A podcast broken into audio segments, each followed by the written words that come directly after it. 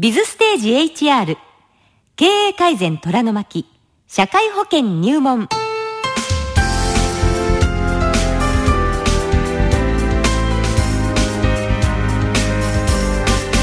日々ビジネスの場で活躍されているあなたに。特に会社経営や人事労務に携わっているあなたに。すぐに役立つ情報をお届けするプログラム「ビズステージ HR」へようこそ。ラジオ日経の薬師陣美穂子です。HR とは人的資源管理のこと。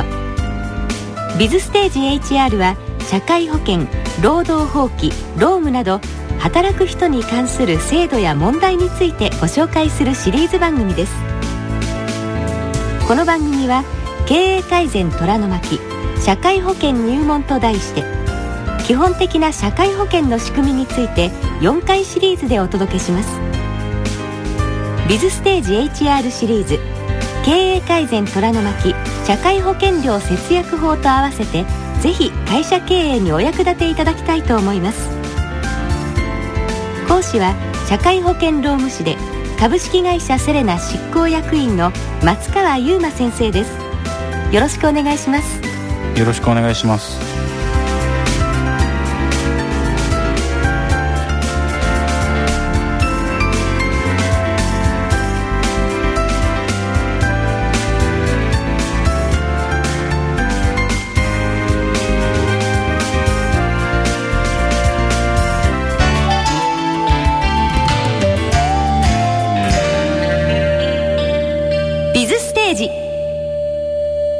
川優馬です。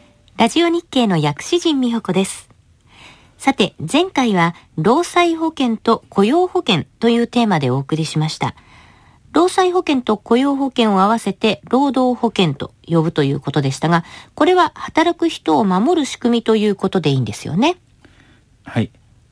働いている最中に仕事が原因で怪我をしたとか解雇されて働けなくなったいざという時に助けてくれる仕組みですはい。さて、今回は第3回ということで、狭い意味での社会保険の分野からご紹介いただくということですね。この狭い意味での社会保険には、健康保険と厚生年金保険があるということでした。はい今回はその中から健康保険についてご紹介したいと思いますはい。健康保険ということですが、この健康保険には、企業が加入する健康保険と、自営業の方などが加入する国民健康保険の2つの種類があるんですよね。いえあの健康保険と国民健康保険というのははい全く別のものなんですね、はい。健康保険というのは、えー健康保険法という法律に基づいて作られていますし国民健康保険に関しては国民健康保険法という法律に基づいて作られていますそうなんですか。健康保険と国民健康保険というのは全く別物であるということですね。はいでは今日はその国民健康保険ではない健康保険についてご紹介いただくというわけですね。はいできる限り国民健康保険と比較しながら健康保険についてご紹介したいと思いますはい。お願いいたします。さて、それでは早速、健康保険を5つのポイントからご紹介いただきましょう。まず1つ目の保険者ですが、健康保険の保険者の特徴はどういうことになりますか？はい。今までの労働保険とは違い、健康保険の場合、保険者は政府とはなりません。はい。健康保険の保険者には、大きな会社ごとや、もしくは業種ごとに設立される健康保険組合と、はい。それ以外の独自の健康保険組合がないような会社が加入する健康保険を干渉する全国健康保険協会との2つがあります。はい。この全国健康保険協会というのは、もともとは政府が保険者として管理運営を行っていたのですが、社会保険庁の解体とともに、この全国健康保険協会に引き継がれました。はい。また、今回ご説明する内容は、全国健康保険協会の干渉する健康保険の内容となります。はい。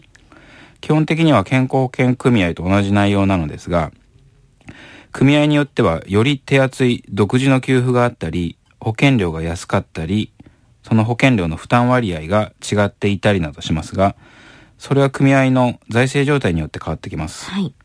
全国健康保険協会の健康保険がある意味最低ラインの健康保険となりますので、今回はそちらでご説明いたします。はい。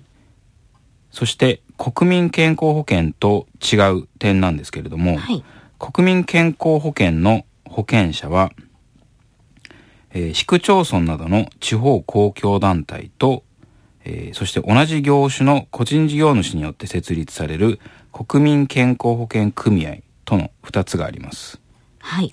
その二つがある国民健康保険とは違うということですね。はい。はい。わかりました。さて、それでは健康保険の被保険者はどういう特徴があるんでしょう？はい。基本的に健康保険に加入する会社で働く人、その会社に所属する人が加入します。はい。労災保険や雇用保険などの労働保険と大きく異なるのが、代表取締役や役員などの労働者以外の方も厚生年金保険には加入するということです。はい。アルバイトなどはどうなりますか？はい。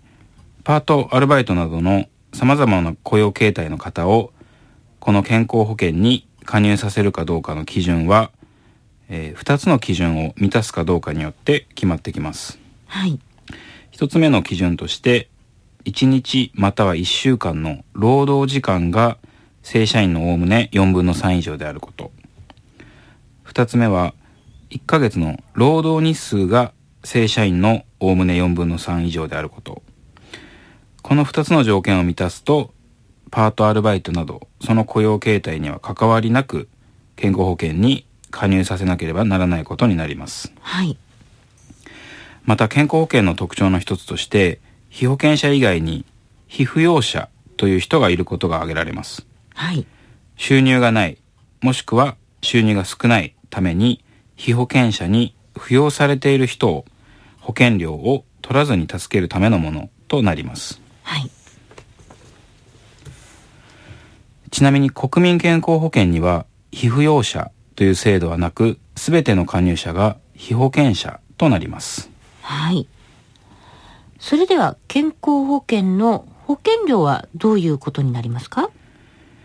健康保険の保険料は標準報酬月額に健康保険の保険料率をかけたものとなります。はい。この標準報酬月額とは毎月の報酬の金額を例えば35万円から37万円の間にある人は一律36万円というように固定したその金額のことを言います。はい。この標準報酬月額は健康保険だけでなく厚生年金保険の保険料や保険給付を計算する際にも使われるものとなります。そしてその計算された保険料を会社と被保険者が折半して負担することになります。はい。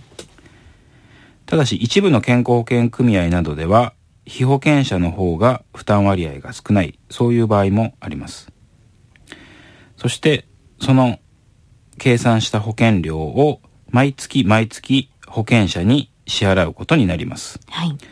年に一度支払う労働保険料とは違いますねそうですね。また被扶養者がいる場合でもその被保険者の支払う保険料が増えるということはありませんはい。被扶養者という制度がなく、すべての加入者が被保険者となる国民健康保険では、保険料の対象となる可能性のある人でも、健康保険の被扶養者であれば、保険料を取られることはないのです。なるほど。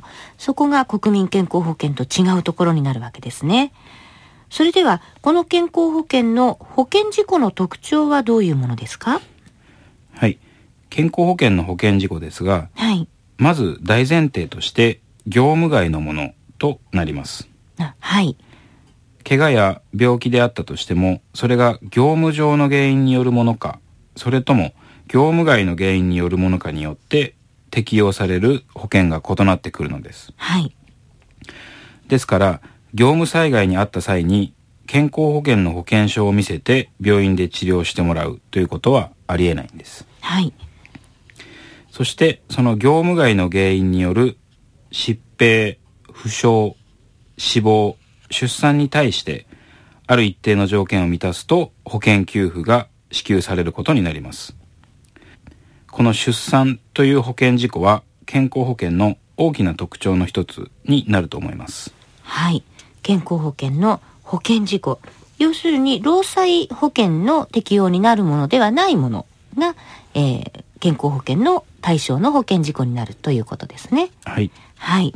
それでは健康保険の保険給付の内容というのはどういったものですか？はい。健康保険の保険給付の内容としては医療機関での治療を一部の自己負担額で受けられるということは皆さんよくご存知だとは思いますがそうですね。それ以外にも治療費が高額になった時に一定の金額を超えた治療費が返ってきたりはい。お葬式代や出産手当が支給されたりまた傷病手当金という業務外の理由での病気や怪我が原因で仕事ができなくなった時の生活費が支給されるそんな保険給付もあります。はい。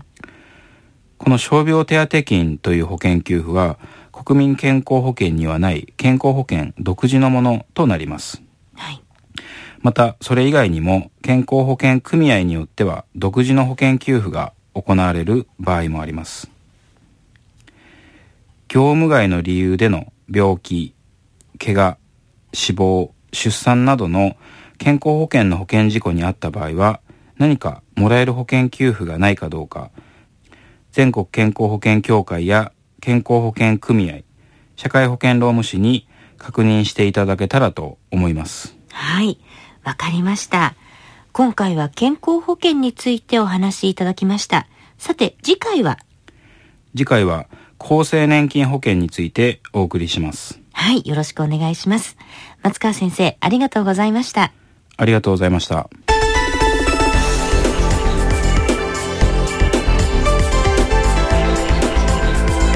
お送りしてまいりました。ビズステージ HR 経営改善虎の巻社会保険入門いかがでしたでしょうか？ビズステージ HR にはこの他にも社会保険の仕組みを知り節約できるところは節約するためのアイデアをご紹介する経営改善虎の巻社会保険料節約法の1巻2巻をそれぞれ2100円でダウンロード販売中です。パソコンで聞くタイプやデジタルプレイヤーにダウンロードして手軽に聞ける有料ポッドキャストタイプなどをご用意しました。また CD2 枚組は5250円。税送料込み5750円で発売中です。詳しい購入方法はぜひビズステージ HR の番組サイトでご確認ください。